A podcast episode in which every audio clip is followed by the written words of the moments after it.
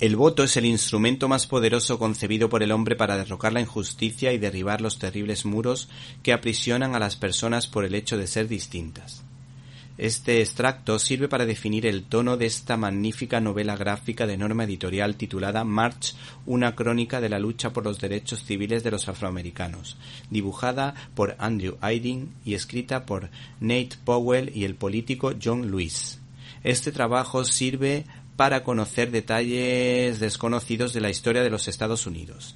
La historia arranca con un personaje, John Lewis, cuya vida está marcada por su fe en Dios y las bienaventuranzas que aprendió de Jesús de Nazaret, leyendo la Biblia, y cómo desde la más tierna infancia sus creencias influyeron para que se decantase por defender al eslabón más débil de la sociedad americana, ya que a pesar de ser hombres libres, los negros estaban segregados y se les trataba como a ciudadanos de segunda.